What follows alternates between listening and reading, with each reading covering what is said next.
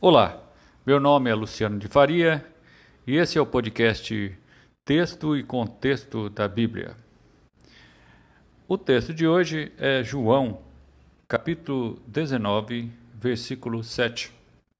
Hoje, 19 de julho de 2021. Vamos começar então. João, capítulo 19, versículo 7. Esse é o texto de hoje.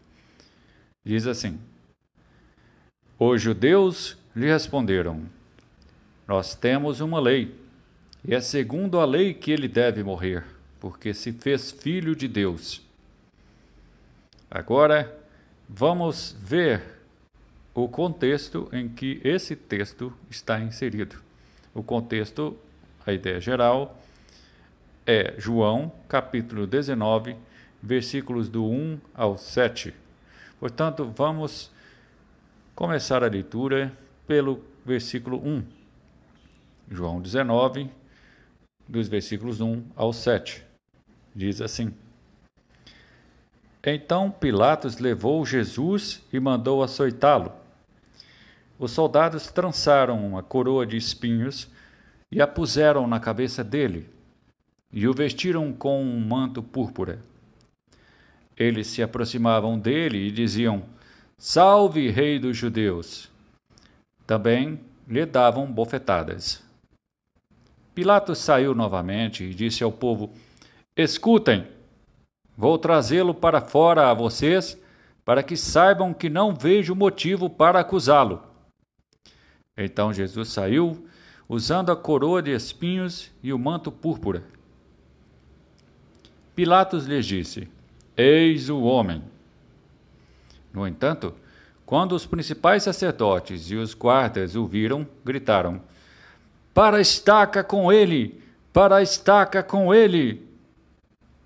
Pilatos lhes disse: Levem-no vocês mesmos e executem-no, pois eu não vejo nenhum motivo para acusá-lo. Os judeus lhe responderam: Nós temos uma lei e é segundo a lei que ele deve morrer, porque se fez filho de Deus.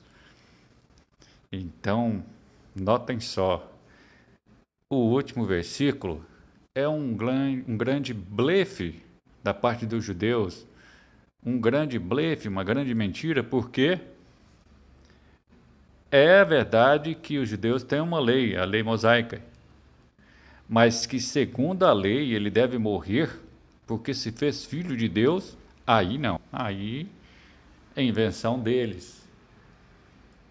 Uma invenção que eles fizeram para poder incriminar injustamente o Mestre Jesus. Então, esse é o texto de hoje, que eu espero que o motive a ler a Bíblia. Eu espero que você, sempre que escutar um nosso podcast, tem aí uma Bíblia à sua disposição, sua, ou até mesmo de uma outra pessoa, mas que você tem acesso e você pode acompanhar a leitura na sua Bíblia.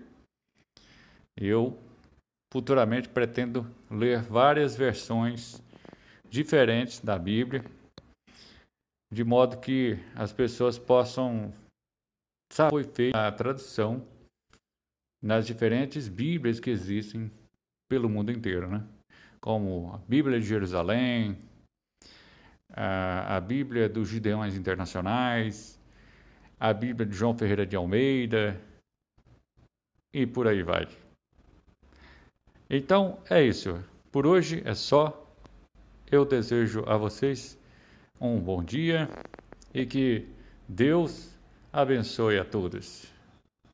Muito obrigado por terem tido a paciência de me escutar. Muito obrigado aos meus ouvintes e fiquem com Deus. Tchau, tchau.